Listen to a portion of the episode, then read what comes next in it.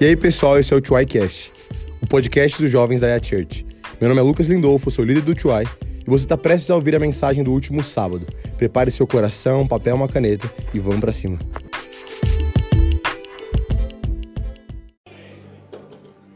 Glória a Deus. Cara, o tema da palavra de hoje é adoração. E eu sou suspeito, mais do que suspeito, para falar desse tema, porque eu cresci em um ambiente de adoração. Minha mãe sempre foi uma mulher que, através da música, adorava em casa. E eu lembro de acordar aos sábados muito bravo da vida, com ela cantando a plenos pulmões. Deus vai na frente, abrindo. Sabe aquele tom que é atonal, assim, ó? Que é, uma, é um tom que não existe, mas é o tom do júbilo, do Deus vai na frente, abrindo o caminho. É o tom, é o tom de torcida, eu falo. Toda manhã, sábado de manhã, minha mãe lá adorando. Adorando. E aquilo, cara, me encontrava, sabe? Eu comecei a aprender a, é, é, a respeito de adoração através da música. E fazendo um fast forward lá pra frente, né, na minha vida. Eu vim trabalhar nessa igreja aqui que a gente está que a gente tá hoje tendo esse culto através do ministério que a gente adora através da música, né, da adoração.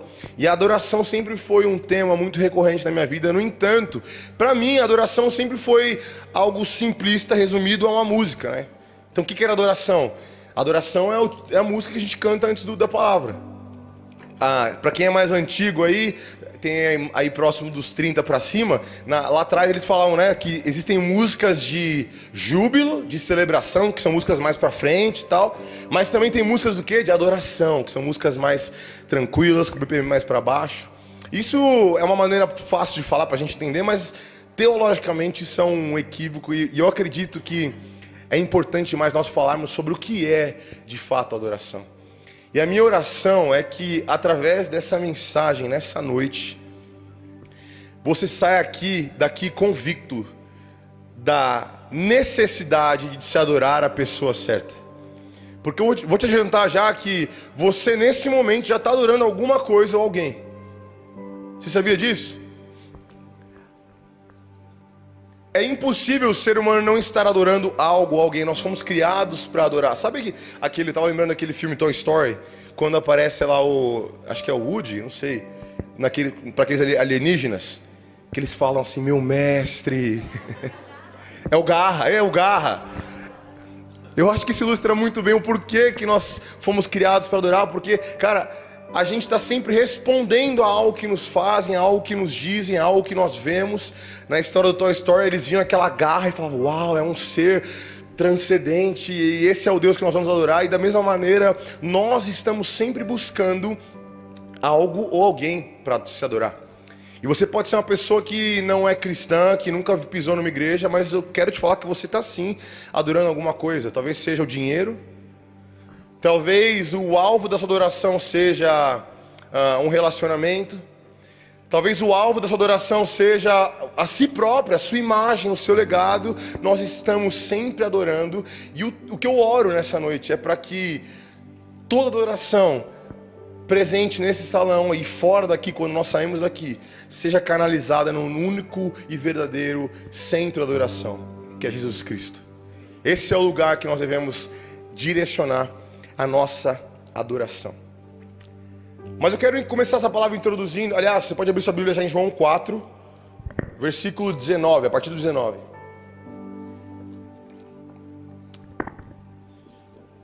João 4, versículo 19.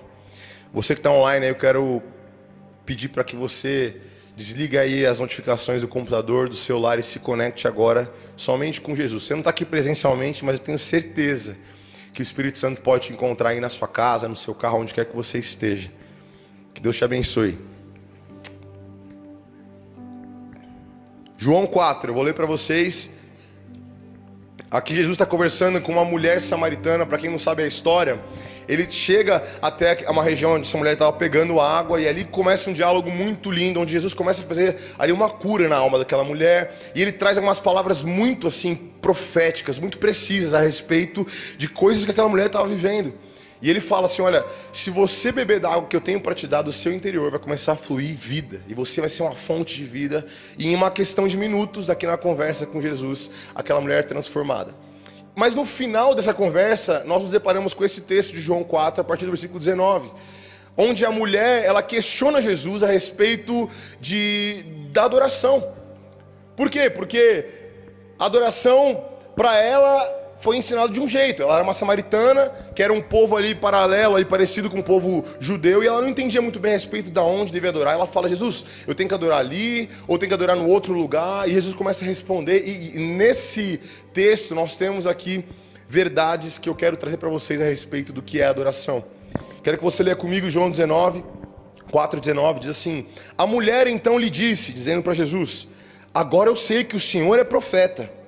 Nossos pais adoravam nesse monte, mas vocês dizem que é em Jerusalém o lugar onde se deve adorar. E Jesus respondeu a ela: Mulher, acredite no que digo. Vem a hora em que nem neste monte, nem em Jerusalém vocês adorarão o Pai. Vocês adoram o que vocês não conhecem. Nós adoramos o que conhecemos, porque a salvação vem dos judeus. E ele diz assim para ela: Mas vem a hora, e já chegou em que os verdadeiros adoradores adorarão o Pai em espírito e em verdade. Porque são esses que o Pai procura para seus adoradores. Deus é espírito e é necessário que os seus adoradores o adorem em espírito e em verdade. Adoração nesse texto aqui, quando Jesus começa a falar de adoração, no grego é a palavra proskineo, proskineo, e é literalmente, quer dizer literalmente prostrar-se, render-se. Eles usavam esse termo para quando um escravo, um servo, ele entrava diante de uma sala, diante de um rei, e ele queria demonstrar a servidão desse servo para com esse rei. Então o que ele fazia? Ele se prostrava, ele proskineo, ele adorava a esse rei. Jesus ele se apropria dessa palavra aqui nesse contexto para nos ensinar algumas verdades e, e ele começa a explicar que adoração é uma oferta da nossa vida em resposta àquele ou aquilo a quem pertencemos. Então, de maneira prática, aí preste atenção e repete comigo aqui, ó. Adoração é uma oferta da minha vida em resposta àquilo ou aquele a quem, pertence, a quem eu pertenço. É uma oferta da nossa vida, porque a adoração não é só uma canção, não é só não, é, é um gesto de falar, eu entrego a minha vida para isso, para esta pessoa. Isso é adoração. E eu digo que é uma resposta porque ela começa de um lugar e ela, a gente responde a esse lugar. Então, no, no caso do que Jesus está falando aqui desse servo, esse servo enxergava nesse rei, por exemplo, uma uma autoridade ou talvez um benefício que esse rei podia dar para ele. Então ele fala, cara, eu vou responder a essa autoridade desse rei com adoração. Então a adoração ela é uma oferta integral, mas também ela é uma resposta a algo que nós vemos primeiro. Mas existe algo muito profundo no, no, no conceito de adoração, que é, adoração é sempre, quando a gente está adorando alguma coisa, a gente está dizendo para essa coisa que nós pertencemos a ela. Portanto, adoração não é simplesmente um conjunto de canções que nós cantamos antes da palavra. Eu creio, na verdade, até que, na verdade, a palavra prepara para adoração. Se nós acreditamos que adoração é uma resposta, eu creio que quando nós, esse momento aqui é para nós entendermos as verdades a respeito da palavra, do reino de Deus, para que ao enxergar isso nós podamos, possamos olhar e falar: Deus, eu quero responder essas verdades com a minha vida em oferta ao Senhor. Adoração bíblica é uma oferta da nossa vida àquele único a quem nós pertencemos, Jesus Cristo. Então, sempre que você agora for pensar a respeito da adoração, saiba que a adoração é uma oferta da sua vida, plenamente, completamente, sem tirar nem pôr. Aquele a quem está falando o seguinte: eu, eu sou, você é meu dono. Você é meu dono. E a minha oração, como eu já disse, é para que o alvo da nossa adoração nessa noite seja Jesus, Jesus Cristo. Não sei de onde você veio, não sei qual é o seu contexto, mas eu posso te assegurar que, que ele bebeu uma água. Que ele tem que ser, e é o único alvo da adoração que, que vale a pena se, se posicionar. Então, se nós entendemos que a adoração é uma resposta com a nossa vida a quem nós pertencemos. Aí a gente começa a entrar um pouco nesse texto. Introduzido isso, a gente pode começar agora a entender um pouco mais esse texto, que é fazendo a seguinte pergunta: então por que eu devo adorar? Eu entendi o que é adoração, Lucas. É uma resposta da minha vida a quem eu estou dizendo que, que eu pertenço. Mas a pergunta é: por que, que eu tenho que adorar? E meu primeiro ponto é, e se você estiver anotando, anota aí, por que, que nós devemos adorar? É porque Deus procura adoradores. Versículo 24, 23, na parte B, diz assim: Porque estes, os adoradores, são o que o meu Pai procura. Estes são os que o meu Pai procura. Sabe, eu, eu fico às vezes imaginando, eu olho para esse texto e fico imaginando o Senhor sentado no trono dele controlando todo o universo, olhando para a terra. E a Bíblia diz que ele se inclina, em Salmos 114, diz que ele, é, 114 e 14 também diz que ele se inclina e olha para a terra, buscando os sensatos, os sábios, aqueles que não são é, insensatos, que querem o buscar. E eu, eu, vejo, eu fico imaginando o Senhor, assim, sabe, diante de toda a majestade dele, se inclinando, falando: Cara, quem está me adorando aqui?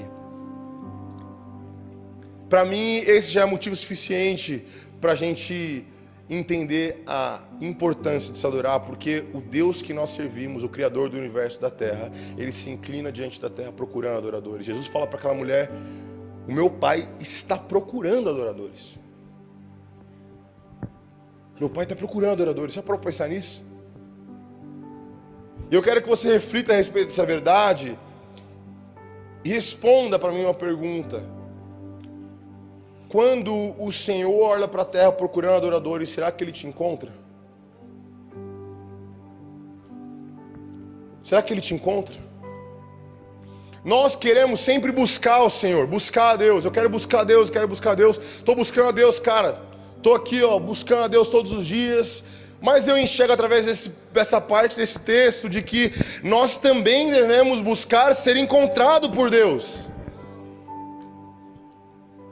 Quando eu olho para esse texto, a minha oração, o meu clamor no meu coração é: Deus, eu quero sim buscar o Senhor, mas Senhor, me ajuda a ser encontrado pelo Senhor.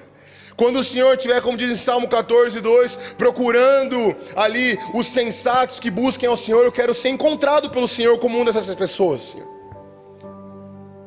Eu fico imaginando que o Senhor, sabe, é como se fosse uma visão de, de temperatura, sabe? Que fica tudo é, de uma cor do nada, alguém que está muito quente, alguma coisa está muito quente, salta assim. Eu falo, Deus, eu quero ser assim para o Senhor.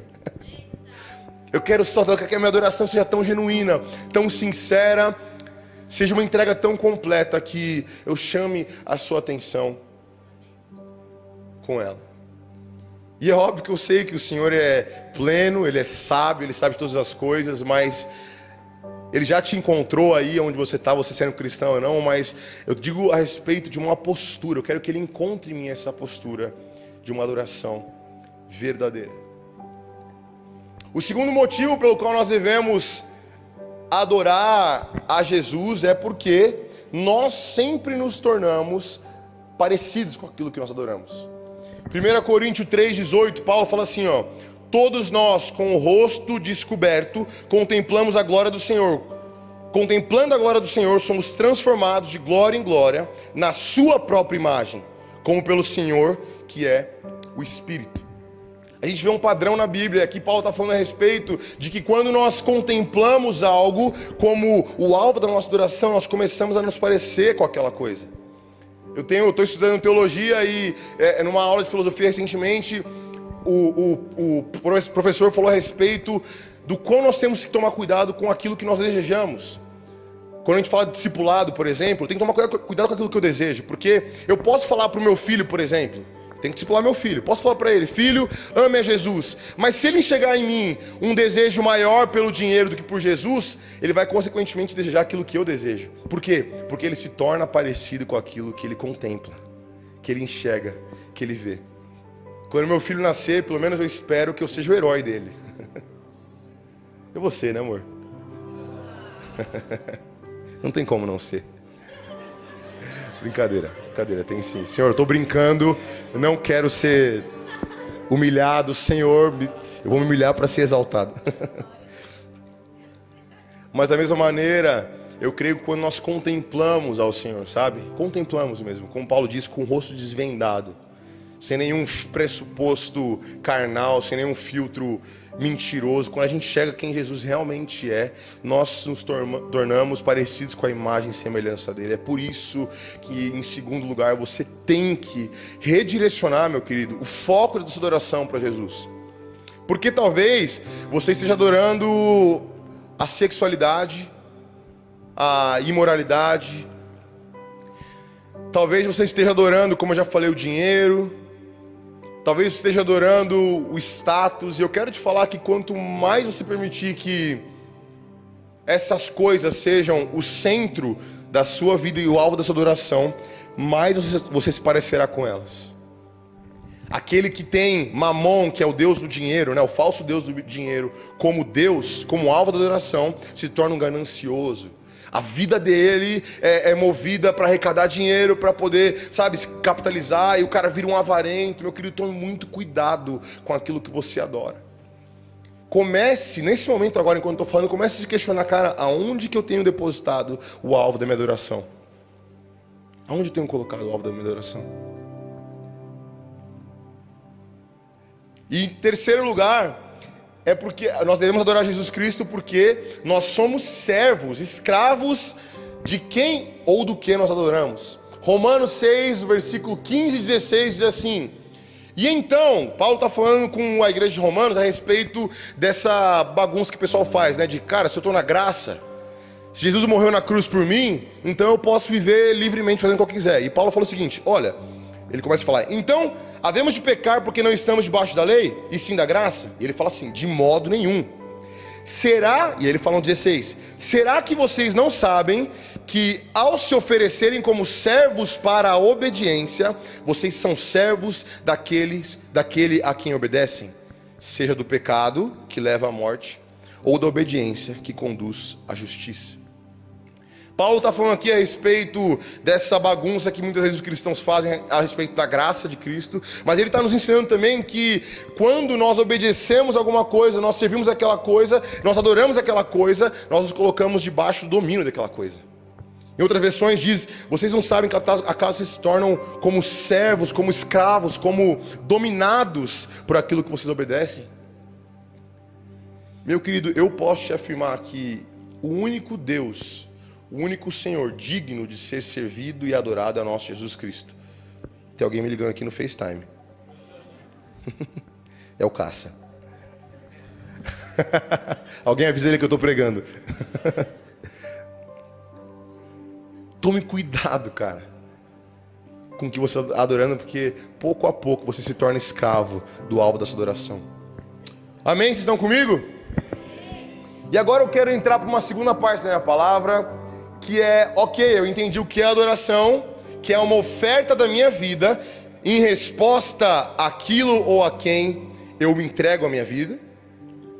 Eu entendi por que eu tenho que adorar, porque eu fui criado para isso. Eu entendi que eu me torno parecido com aquilo que eu adoro, que eu me torno um servo daquele a quem eu adoro. Eu entendi também que Deus procura adoradores, mas Lucas, então como que eu devo adorar? Porque, cara, aqui é onde a igreja se perde muitas vezes. Porque a adoração bíblica, ela não é pautada no seu entendimento de adoração. E aqui é onde começa a confusão, porque é, nesse caso aqui, boa intenção não é suficiente. ah, não, mas eu estou adorando a Deus aqui através dessa, desse bezerro aqui que eu construí, mas no meu coração eu quero adorar a Deus. Não, não. Você precisa adorar a Deus não só na intenção, mas da maneira correta. Da maneira que ele espera ser adorado. E Jesus fala para aquela mulher não só que, ele, que ela deve adorar ao Senhor, mas ele fala o como. Ele diz assim: em espírito e em verdade. Versículo 24, ele diz assim: Deus é espírito, com E maiúsculo. E é necessário que os seus adoradores o adorem em espírito com E minúsculo e em verdade.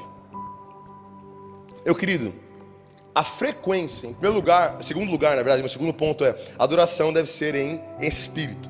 E eu quero te falar que a frequência de ligação dos céus da terra não é na sua alma, não é somente no seu intelecto, não é com o seu corpo, mas é no seu espírito. E é interessante que aqui ah, o, te, o, o, o, João ele escreve, relata esse momento, e ele coloca que Deus ele é Espírito com E maiúsculo, ou seja, o Espírito, o Espírito Santo, o Espírito da vida, o Espírito Criador dos céus e da terra. E ele especifica que esse Espírito, o Espírito, precisa ser adorar, adorado em Espírito com E minúsculo, ou seja, com o seu Espírito. Com o Espírito do Salas, com o Espírito da Rebeca, com o Espírito do Costa. Não, mano, Dani. Eu olhei ali a fila, não conhecia. Conheço Dani. Com seu Espírito. Com algo que você carrega dentro de você. Com a sua individualidade no Espírito. A frequência de ligação dos céus da terra é no espírito. Lá, quando eu era mais novo, ficava me perguntando assim, cara, como que eu, eu consigo ligar o controle remoto da sala e não ligo meu Play 4, meu Play 2 na época. Quando eu comecei a crescer e estudar lá na faculdade de engenharia, eu entendi que é por conta de frequências diferentes. Você pode imaginar como foi meu ensino médio, né? Se eu for aprender só, só na faculdade isso. Demorei, amor, anos para aprender, mas eu aprendi na, na faculdade de engenharia, na aula de física, que as frequências são ondas que se movimentam em diferentes é, formatos e tamanhos, enfim. E ali eu entendi que o, o, controle do meu, da minha TV não liga o meu, play, meu PlayStation porque ele está numa frequência específica. E nós precisamos entender que a adoração que o Senhor recebe é em espírito. Isso quer dizer que talvez você possa estar aqui nesse salão cantando e se emocionando e, e sabe, é, cantando muito alto ou cantando muito baixo. Você pode estar em pé ou pode estar sentado. Você pode estar dentro desse salão que é dentro de uma igreja ou talvez na rua ou talvez até numa balada, numa boca de droga. E você pode estar adorando ao Senhor. Porque a adoração que o Senhor espera não está ligada a algo, somente ligada a algo circunstancial e terreno, mas está ligada ao seu espírito. Jesus começa a falar para aquela mulher, falou: "Olha, não é ali ou aqui que você tem que adorar, mas é em espírito. Somente no espírito nós podemos enxergar a Deus e alinhar depois na sequência o nosso corpo, a nossa alma, assim, sabe? As nossas mãos levantadas, o nosso entendimento, o que acontece no Espírito. Em Apocalipse 4, no versículo 6, narra uma cena do que está acontecendo agora no céu. Eu quero que você abra aí na sua Bíblia, Apocalipse 4, a partir do versículo 6.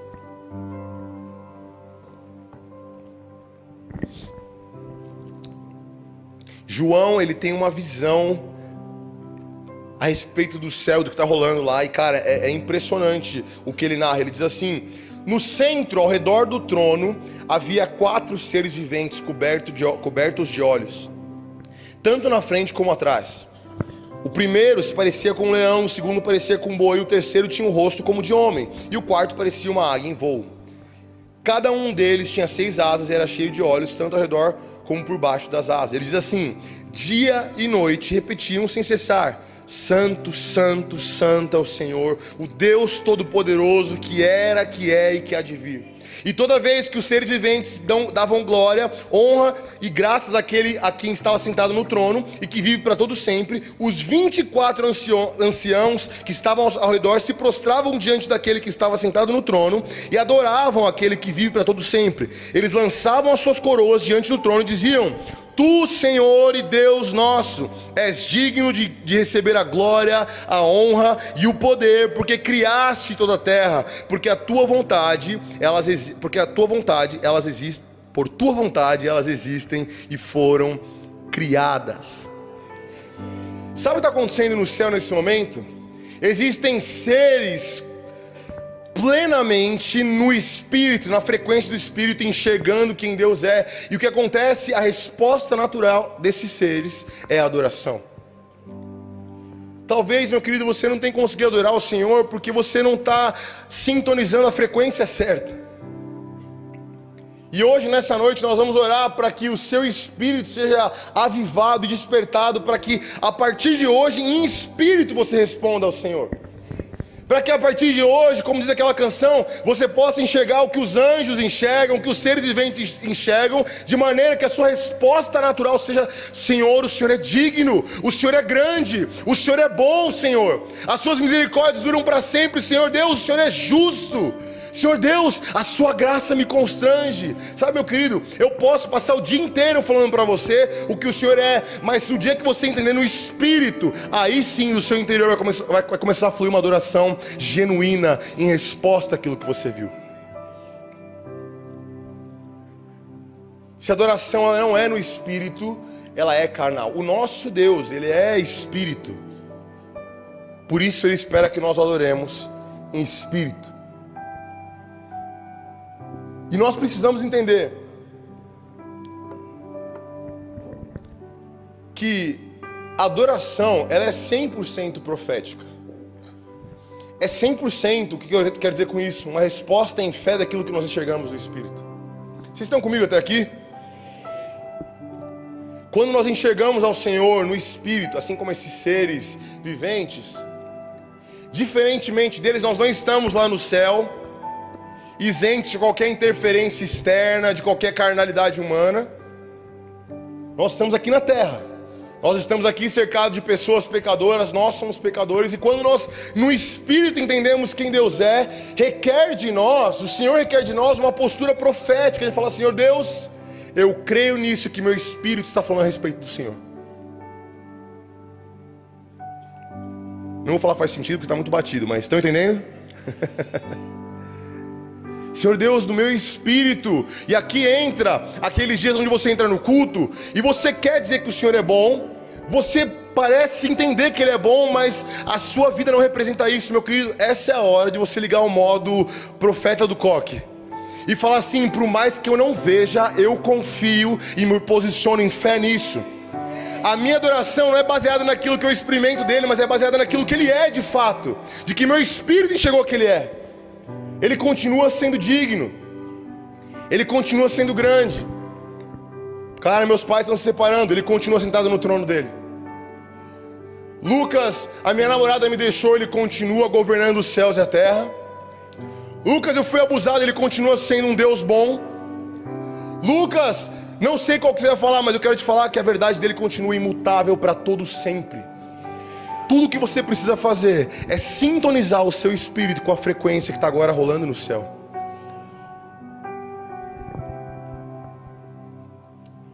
Adoração é profética. Quando você vier num culto, meu querido, eu te desafio a começar a se questionar: Deus, o que o Senhor está fazendo nesse salão aqui?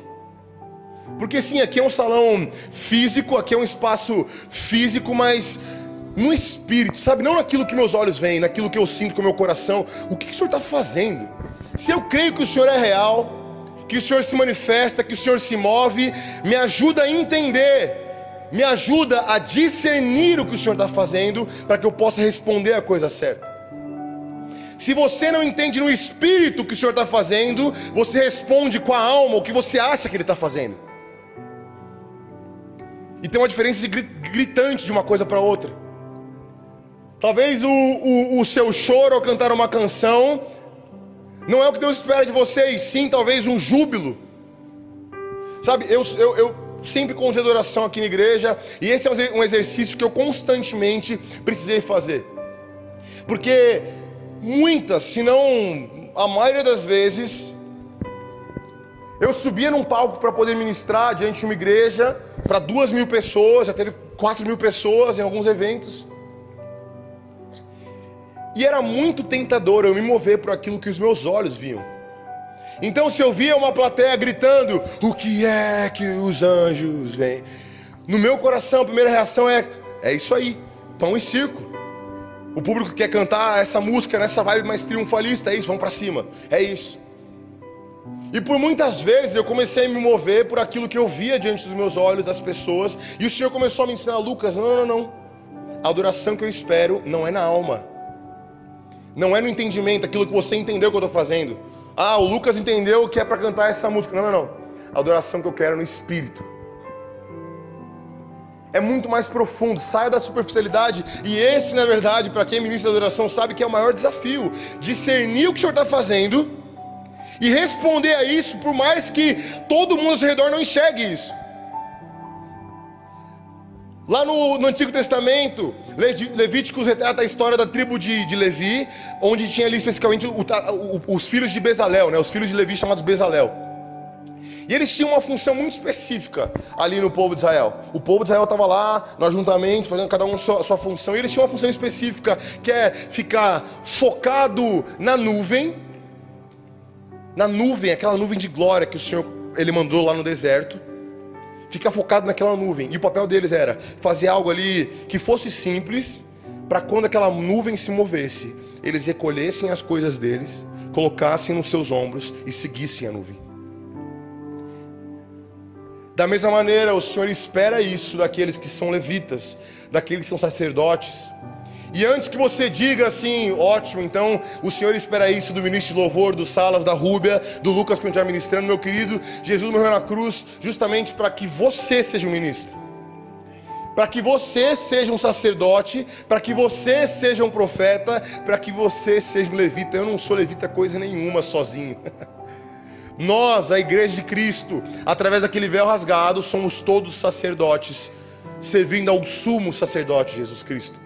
Somos todos levitas servindo e ministrando face a face aquele a quem nós adoramos, Jesus Cristo, meu querido. Quando você entrar no culto, não joga no ministro, está lá na frente, não joga na mão do cara que está no microfone a responsabilidade de entender o que o Senhor está fazendo. Porque se você não entender no espírito, não adianta ele fazer nada. Ele vai ter o um encontro dele com Jesus, ele vai fazer o papel dele no culto de adorar o Senhor Jesus, porque ele enxerga no espírito dele, mas o seu espírito somente você pode acessar. Você é a única pessoa física, ser humano, que tem controle e, e, tem atuação sobre o seu espírito. Por isso, cara, eu sei que talvez seja meio diferente do que eu estou falando para você, mas comece a entender o que eu quero dizer: de que você precisa estar tá sempre se perguntando o que Deus está fazendo nesse lugar aqui agora. Agora, enquanto você me ouve, comece a, a refletir: o que Deus está fazendo agora? Aonde Deus está? Ele está nas palavras do Lucas, ele está. O que, que, tá, que, que ele está fazendo? Eu aprendi isso forçado porque eu estava diante de uma plateia, de uma audiência gigantesca, e eu tinha que entender isso e responder a isso rápido, e, eu, e, e consequentemente, cara, eu fui desenvolvendo a minha vida nesse lugar. Mas todos os dias eu tenho que exercitar isso, sabe? Quando eu entro num culto, sendo dessa igreja ou não, o meu coração começa a se perguntar o que Deus está fazendo. E se eu percebo que o ministro por exemplo, está lá na frente, ele começa a se mover para um lugar que eu não entendo muito bem. Eu falo, Deus, eu quero ver o que esse cara está vendo. Porque o véu está rasgado para mim e para ele também. Eu quero entender, Senhor, no meu espírito, qual que é essa alegria que esses caras estão sentindo de pular durante essa música, porque eu não estou entendendo nada, Jesus. E eu tenho certeza que o Senhor, o Senhor que eu creio é fiel para te revelar e te fazer discernir o que Ele está fazendo no meio da igreja. Uma adoração que é em espírito, ela, cara, ela atinge e produz um efeito em você que nenhum outro tipo de adoração ou pseudo-adoração pode fazer. Deus espera adoração em espírito. E aqui eu quero falar sobre uma coisa que é muito importante. Quanto tempo eu tenho, Rê? 14? Tá. Obrigado, mano. Ainda falando sobre do, do, como se deve adorar e tem que ser em espírito, cara, eu te desafio a exercitar a contemplação exercitar a contemplação. Vou explicar. Às vezes nós chegamos num culto com tanta com tanto anseio legítimo, tá? Uma fome legítima por Jesus. A gente quer tanto que o Senhor se mova, às vezes de um jeito específico, que a gente não para para poder fazer essa pergunta que eu falei para vocês. Por quê? Eu vim aqui, por exemplo, no dia de hoje, sábado, para poder ver o Senhor ministrando cura. Não, não, não, Lucas, eu vim aqui hoje ver cura acontecendo. Eu quero ver o Senhor se movendo através da minha vida com cura, com salvação. Eu quero, Lucas, que hoje a palavra seja para derrubar o telhado e ser aquela parada que rasga os céus e ver todo mundo no chão e sinais, fogo, labareda, rajada triunfante. Aleluia. Nós chegamos com tanta expectativa diante da presença do Senhor, o que é muito bom, mas nós nos esquecemos de parar e contemplar o que Ele está fazendo. Sabe, eu gosto de, às vezes na presença de Deus assim parar e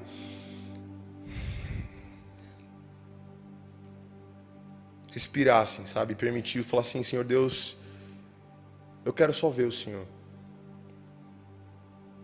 Sabe, eu quero só contemplar o Senhor. Não me faz ficar levantando fogo estranho aqui, ficar performando. Me faz enxergar o Senhor e contemplar, sabe, algum atributo do Senhor. Meu querido, Jesus quer se revelar para você.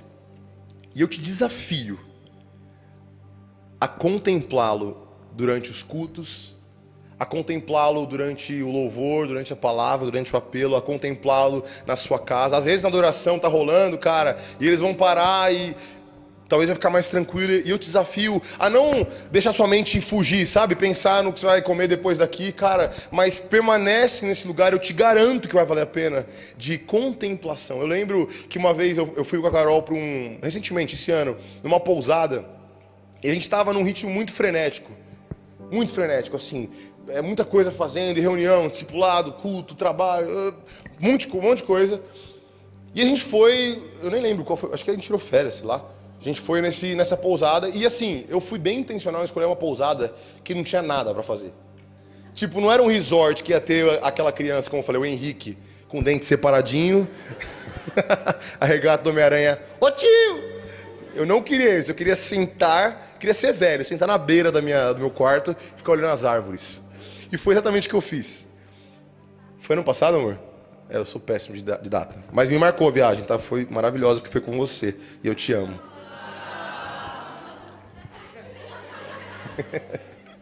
Mas eu lembro que eu fui muito intencional em fazer isso. Cara, eu chegava lá, a gente curtiu lá o, o, o hotel, ele tinha algumas coisas para fazer, tipo cavalo tal, mas o meu foco era para descansar. E, e, naqueles dias, poucos dias, uma semana que a gente ficou naquele hotel, eu aprendi o poder que o descanso tem. Eu aprendi que não é à toa que o Senhor nos ensina no sétimo dia a descansar na criação, porque Ele espera que nós sentemos e contemplemos quem Ele é, aquilo que Ele fez. Eu lembro que eu estava na sacada do meu quarto, sentado numa cadeira daquelas de, de, de velho da praça do interior, sabe? Que tem umas fitinhas, eu sentado, eu fiquei parando, olhando para uma árvore, e, cara, sem brincadeira, eu fiquei acho que uma hora olhando para aquela árvore, balançando assim, É de verdade. E eu lembro que eu fiquei olhando para aquela árvore sem pressa, sabe? Sem nenhuma performance, sem nenhuma necessidade de, de sair daquele lugar com alguma resposta miraculosa. E enquanto eu olhava para aquela árvore, o Senhor começou a, a, me ensinar, Lucas, olha como essa árvore não tem pressa de nada. Ela não, não se apressa em cumprir o propósito dela, ela está plantada ali. E eu via o vento balançando a árvore. Eu lembro até hoje daquela cena. E cara, eu comecei a contemplar aquela criação do Senhor ser ministrado por quem Ele era. Nós precisamos, nós precisamos aprender a permanecer nesse lugar, porque a contemplação do Senhor é suficiente para nos fazer responder em adoração. Até hoje, quando eu lembro daquela árvore balançando, cara, parece que eu, eu sinto a presença do Senhor no meu coração me mostrando quem ele é em alguma coisa. Eu não sei nem falar o que, que ele é. Eu não sei nem falar o que eu aprendi que ele é olhando para aquela árvore, mas eu, eu lembro que parado, cara, não tinha pad, não tinha violão, Carol estava dormindo. Mas eu lembro de ser tocado pela presença do Senhor. Aonde você estiver, meu querido, pare, se pergunte e, e, e se permita contemplar a glória do Senhor, o que Ele está fazendo. Sabe quando você for numa praia assim muito bonita? Para um minuto assim. Esvazia sua mente de, das besteiras, das preocupações da sua vida, da faculdade, do trabalho, dos relacionamentos e para para olhar para aquilo e se permitir. A Bíblia diz que o Senhor colocou a, a, a digital dele na criação. Romanos diz isso. E eu tenho certeza que você vai ser impactado pela glória do Criador, olhando para a criação. Tenho certeza que olhando para o que Deus está fazendo no louvor, você vai ser impactado, sabe, pela glória dele. Cara, os meus maiores encontros com Jesus foram marcados de tempos de silêncio. Duas horas no meu quarto de silêncio, sabe? Mas não era, não era algo constrangedor. Eu estava falando com, acho que com Salas esses dias, que às vezes o silêncio no momento da oração é bom, porque ele nos mostra se o silêncio ali é constrangedor ou se é agradável. Porque silêncio constrangedor é para aqueles que nós não temos intimidade. Quando eu estou no elevador com alguém que eu não conheço, cara, 15 segundos parecem uma eternidade. Agora eu com a Carol na minha casa, às vezes eu paro, fico sentado horas, o dia inteiro, se precisar, porque eu tenho intimidade com ela. Porque o simples fato de estar na presença dela me satisfaz e vice-versa. E eu creio que é a mesma coisa, o mesmo padrão que o Senhor tem para nós nessa noite, sabe? Eu amo tanto a Jesus, sabe? Às vezes eu, eu gosto de parar e falar, Jesus, eu quero aqui parado, que o meu ser te adore. Sabe, eu não quero colocar muito enfeite, eu quero simplesmente responder ao Senhor com quem eu sou, aqui, nesse lugar. Isso me leva para o terceiro ponto, que é a adoração em verdade. Então a gente entendeu que, que nós. O Senhor procura adoradores, é por isso que nós devemos adorar. Nós entendemos como adorar em primeiro lugar, que é em espírito, de maneira profética, que é contemplando o Senhor, mas em terceiro lugar é em verdade. Jesus fala. Ele diz no versículo 24, lá no final, ele diz assim: que Deus é espírito e é necessário que os seus adoradores o adorem em espírito e em verdade. O que, que, é verdade? O que, que, Jesus quer dizer com essa palavra? Por muito tempo, de verdade, assim, eu acho que eu não parava para pensar a respeito de, do que, que Jesus estava querendo dizer. E para mim era uma resposta muito simplista, de que é, é, responder em espírito e em verdade, tipo assim, a ser sincero. É, isso é verdade, mas estudando essa palavra, o Senhor me fez enxergar essa palavra verdade com outro, com uma, uma paráfrase, né? com uma outra palavra paralela, que é com compatibilidade. A definição de verdade, eu peguei no dicionário é, peguei no dicionário e é é a propriedade de estar conforme os fatos ou a realidade. Ou seja, se eu falo, ah, isso aqui é uma pizzaria, você pode prontamente dizer para mim que isso é uma mentira. Porque você está olhando, você sabe que a realidade não condiz com o que eu falei. Por outro lado, eu falo, isso aqui é o salão do Chuai, você pode confirmar que a informação que eu passei, aquilo que eu estou falando é compatível com a realidade. Da mesma maneira, eu creio que Jesus está ensinando aqui para essa mulher samaritana um princípio muito importante que nós precisamos entender quando nós falamos de adoração. É que a adoração precisa ser compatível com quem Deus é e com quem nós somos. Em primeiro lugar, com quem Deus é, porque aquela mulher, como eu falei para vocês, ela era um tipo de, de judia ali diferente. Ela era do povo ali de Israel, só que em um determinado momento, para que vocês entendam o que eu quero dizer, o povo de Israel foi separado em dois, em dois reinos. O reino do norte, onde a capital era Samaria, da onde essa mulher veio, e o reino do sul, que era a capital era Jerusalém. E no Reino do Norte existia um outro templo. Tinha um, te um, templo no Reino do Sul e no Reino do Norte. No Reino do Norte existia um templo, e nesse templo eles adoravam ao Senhor, mas, cara, a adoração que eles faziam lá era uma performance da adoração verdadeira, porque eles criavam ah, figuras para representar Deus.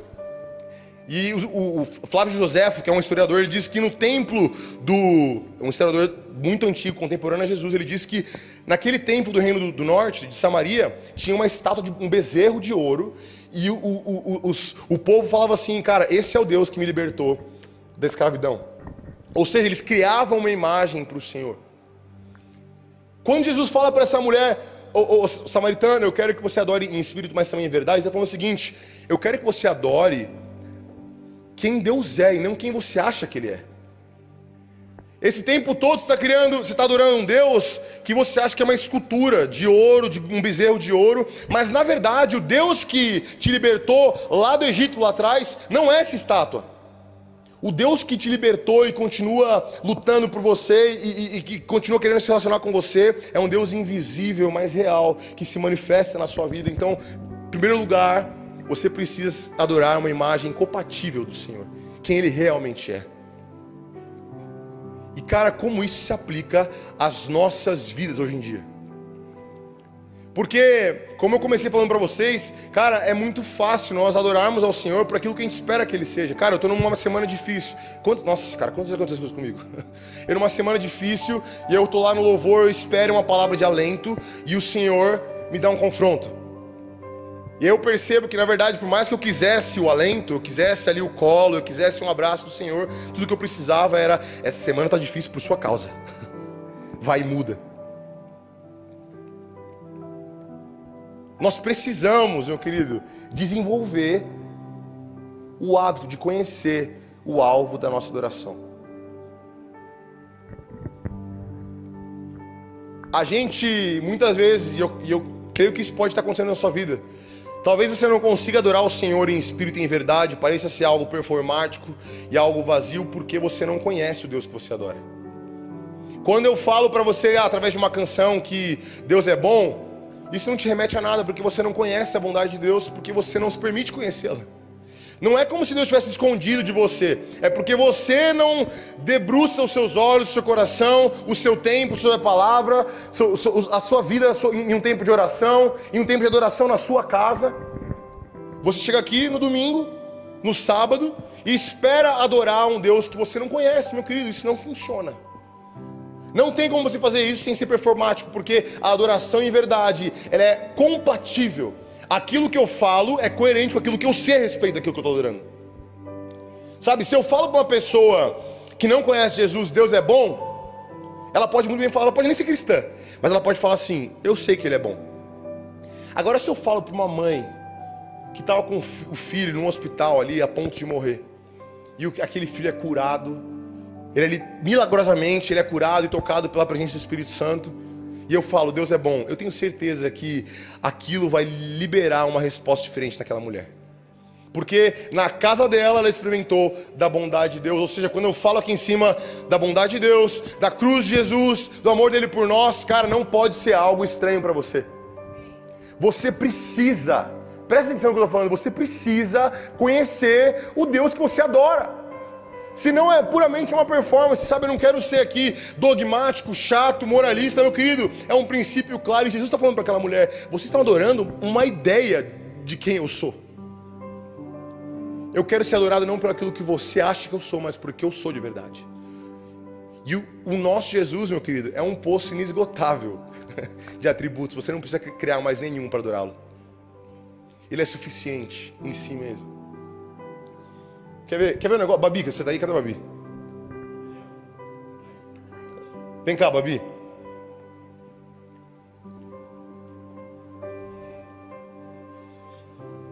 Foi pelo mais difícil. Ah, tá fechado aqui. Babi. Pra... Vem cá. Pra quem não sabe, Babi é a irmã do Salas, do Gabriel. Eu vou pedir, Babi, para você fazer uma declaração rápida. De coração mesmo, sabe? Sincera, genuína Pro Biel. Tá. Gabriel. Você sabe que você é a pessoa que eu mais amo na minha família, a pessoa que eu mais confio e a pessoa que eu acho que é uma das que mais reflete quem Jesus é na minha vida e quem Jesus é na vida das outras pessoas.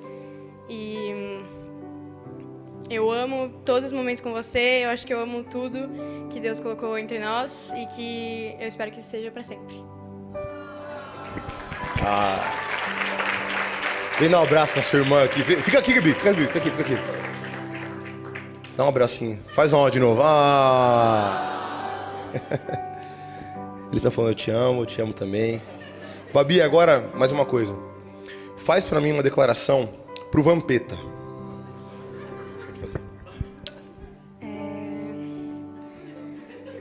Acho que. O Vampeta é um ex-jogador, é um cara engraçado, super extrovertido. Pode, pode adorar ele. Pode adorar, não. Pode. Pode fazer uma declaração para ele. Sincera. Eu acho que deve ser alguém bem. Bem interessante, bem legal. É muito interessante, muito engraçado. Muito, muito engraçado. E, e que. né? Amém. Amém. Amém. Uma salva de palmas para Gabi. Para Babi.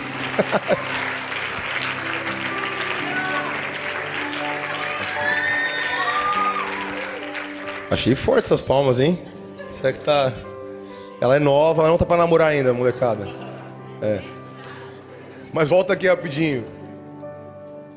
É engraçado ouvir a Babi se declarando para uma pessoa que ela não conhece mas é exatamente a, coisa, a, a, é exatamente a postura que nós temos muitas vezes no culto diante do Senhor.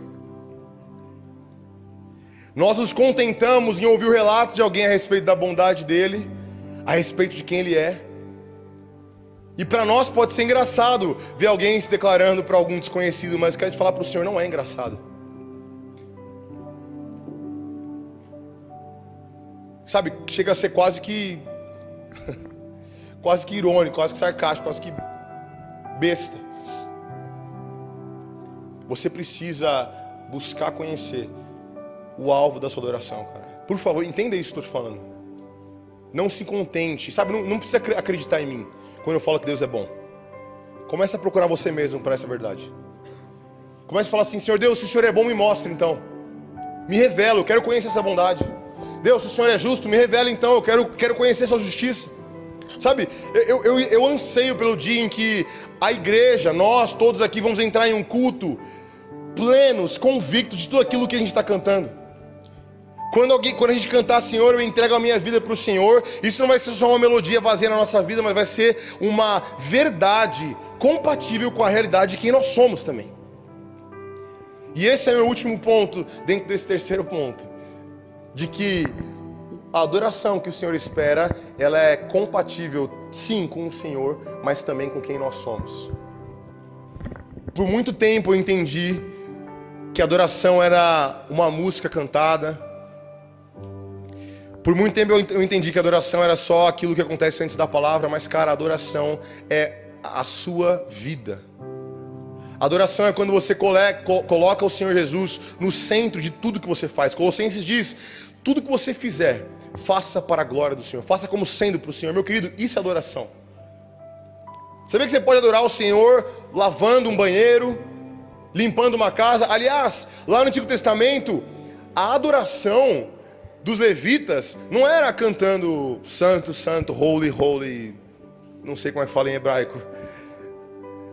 Era servindo, era limpando o templo, era arrumando a, a, a, o propiciatório, limpando ali, era fazendo sacrifício. Cara, nós precisamos entender e buscar ter uma adoração compatível.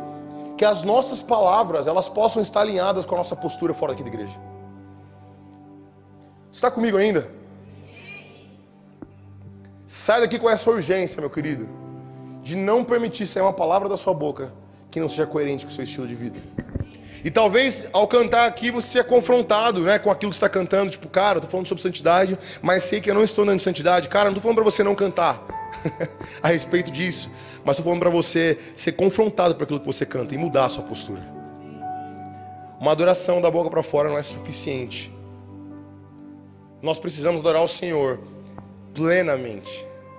E é até interessante porque, como eu falei para vocês, no Antigo Testamento, essa palavra adoração, no Novo, ela é prosconel, mas no Antigo ela é, é chá, chá, não sei como é que se pronuncia, mas é chacá. E ela quer dizer literalmente prostrar-se assim. E eu, eu quero falar para você que o nível mais profundo de adoração que nós podemos entregar ao Senhor, ele é no espírito sim, mas ele repercute, reflete no nosso exterior, na nossa alma, no nosso corpo. O Senhor Deus nos fez um ser trino de corpo, de matéria, de alma, de pensamentos, de sentimentos, mas de espírito, de essência.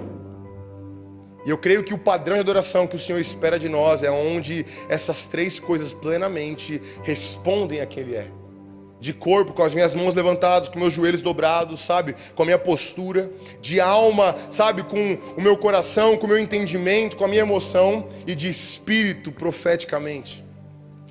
Esse é o padrão. Olha que interessante. Você lembra quando o diabo veio tentar Jesus lá no deserto? O que, que ele falou para Jesus assim? Olha, sempre que ele dava uma tentação, ele falava, ele falava assim: Eu posso fazer isso por você, se você, o quê? Prostrado me adorar.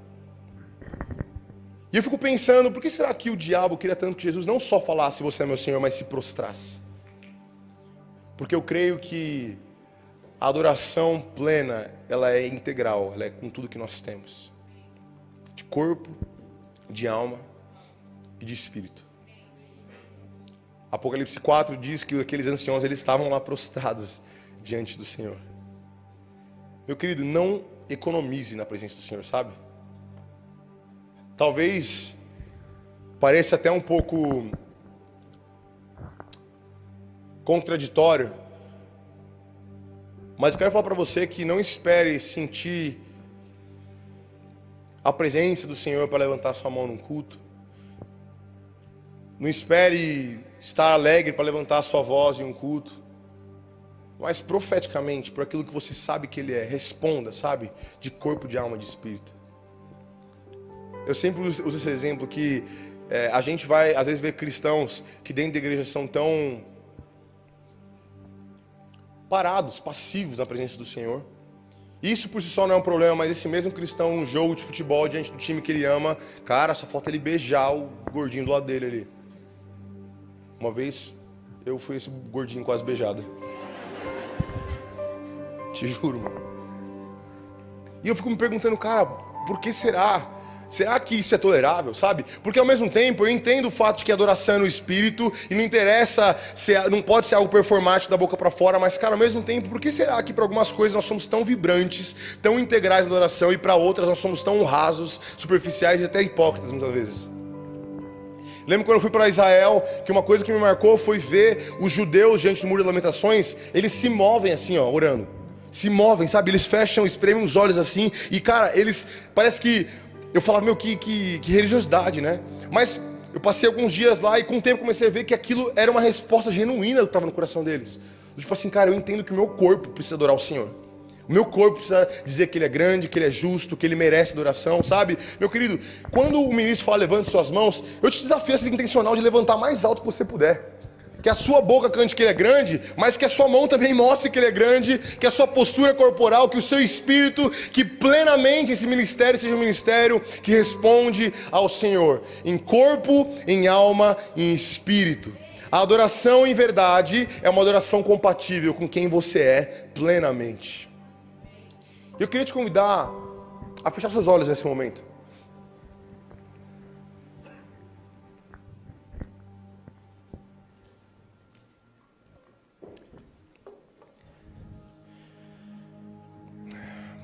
E por mais que você não seja um cristão, por mais que você nunca tenha entrado numa igreja, ou já entrou, mas nunca se entregou para o Senhor Jesus, e fique de olhos fechados.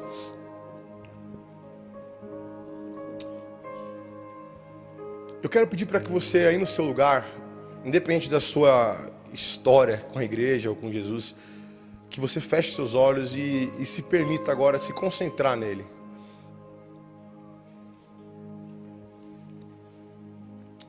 Jesus Cristo é real, cara. E Ele está aqui nesse salão e eu, eu quero te convidar a se permitir contemplar Jesus.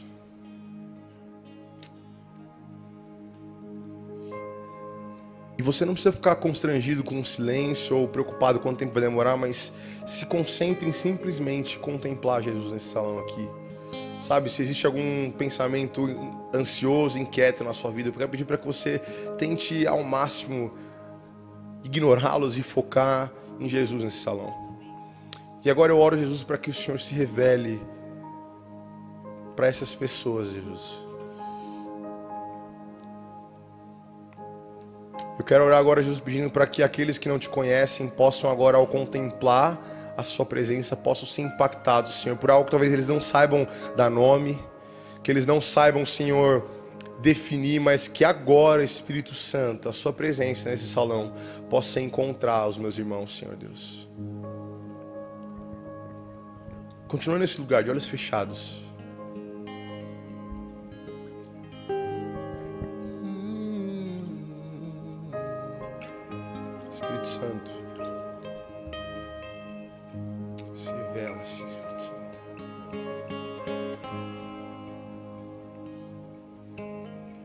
Nós não temos pressa, Espírito Santo, nós não temos pressa, Jesus, nós não temos, sabe, métricas a serem atingidas, metas a serem batidas.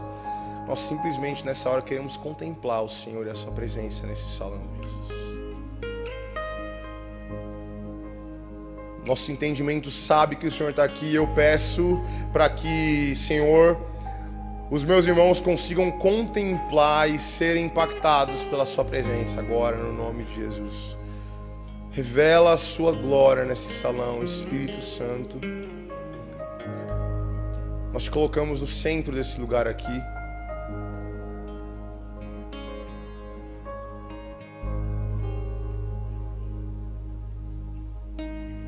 Nós não temos pressa, Espírito Santo. Eu oro para que o Senhor encontre, mesmo aqueles que não te conhecem, com uma paz agora sobrenatural. Senhor, com um descanso sobrenatural na Sua presença, Senhor, com um senso de pertencimento. Senhor, que aqueles que talvez nem te conheçam ainda, eles possam, Senhor, reconhecer que eles foram criados para o Senhor, Deus. Que existe algo a mais. Começa agora a se revelar, Senhor, nesse salão. Eu clamo ao Senhor Jesus, porque eu sei que o Senhor é real. Eu te agradeço porque o Senhor é o mais interessado em se revelar a nós e eu oro agora para que o Senhor faça isso nesse salão, Jesus. Que o Senhor abra os corações que precisam ser abertos, Senhor. Que o Senhor abra os olhos que precisam ser abertos para enxergar o Senhor e a Sua presença nesse salão, no nome de Jesus. E se você nunca entregou sua vida para Jesus e hoje nesse culto aqui, e, e todo mundo pode continuar de olhos fechados, mas hoje nesse culto você sentiu algo no seu coração, parece que te incomodando, te tocando. E sabe, essa oração que eu costumo fazer no final dos cultos não é um convite para entrar numa religião. Não é um convite para usar uma faixa escrita 100% Jesus. Essa oração que eu faço no final é um convite para que você direcione a sua oração para o lugar correto para que você diga: Eu quero pertencer a esse Senhor Jesus que eles estão falando. E o meu pedido para você, e a igreja continua de olhos fechados, o meu pedido para você é: seja real com o que você está sentindo agora no seu coração. Seja real com esse entendimento que você está tendo na sua mente de que você quer isso, sabe? Não, não deixe nenhum estigma, nenhum preconceito, nenhuma história passada te privar desse momento, mas seja genuíno se você está sentindo alguma coisa no seu coração te convidando a fazer essa oração comigo, seja corajoso agora, levante a sua mão que eu quero orar com você.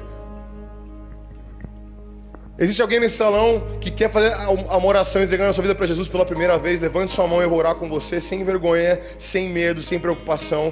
Não tem ninguém te olhando. Seja genuíno com o que está no seu coração agora.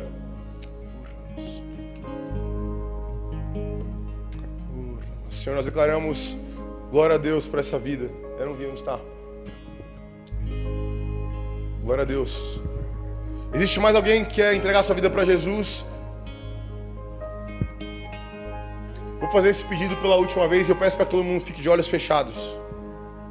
Eu não quero que ninguém se dê constrangido aqui, mas se nessa noite e eu sabendo o que eu estou falando, se nessa noite você quer entregar sua vida para Jesus de uma vez por todas e falar: Senhor Jesus, o Senhor é o meu Senhor, eu quero te adorar com tudo que eu sou. Levante a sua mão, eu vou orar com você e a sua vida vai ser completamente transformada. Glória a Deus pela sua vida. Existe mais alguém?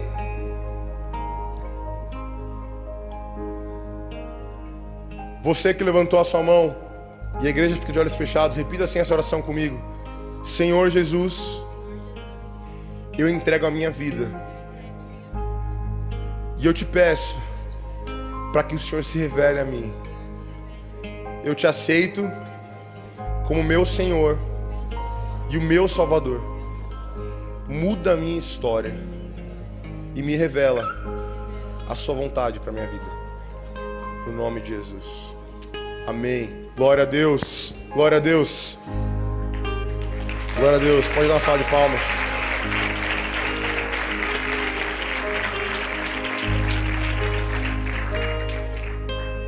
E eu quero pedir para agora para que todos nós fiquemos de pé aqui nesse salão.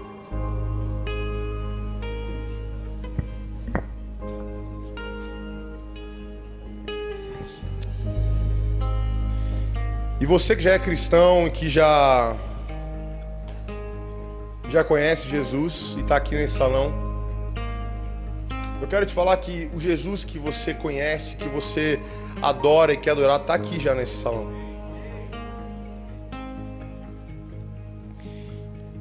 E eu queria que antes de nós terminarmos esse, esse culto, nós tivéssemos um tempo de pôr em prática o que a gente acabou de falar, de adorar o Senhor em espírito e em verdade, pelo que Ele é, pelo que Ele merece. Sabe, então, eu não sei como é que você está nesse momento, como está sua mente, mas feche seus olhos aí nesse lugar, mais uma vez. E eu peço para que você agora comece a fazer uma oração dizendo assim: Senhor Jesus, o que o Senhor está fazendo nesse salão? Espírito Santo, o que o Senhor está fazendo nesse salão me mostra a sua vontade. E eu quero te desafiar e continua de olhos fechados. Eu quero te desafiar a não ter medo de ser completamente genuíno com aquilo que tiver no seu coração. Se a sua vontade é levantar sua mão, levante. Se a sua vontade é levantar sua voz, levante. Sabe, mas eu te convido a ser completamente compatível com aquilo que você canta. Se a canção diz que você vai se render, se renda a Ele plenamente. Se a canção diz que Ele é digno de tudo, cara, entregue tudo que você tem para Ele. Se a canção diz que você ama Ele, demonstre o seu amor com a sua palavra, com o seu corpo, com as suas mãos levantadas, com a sua voz levantada nesse lugar.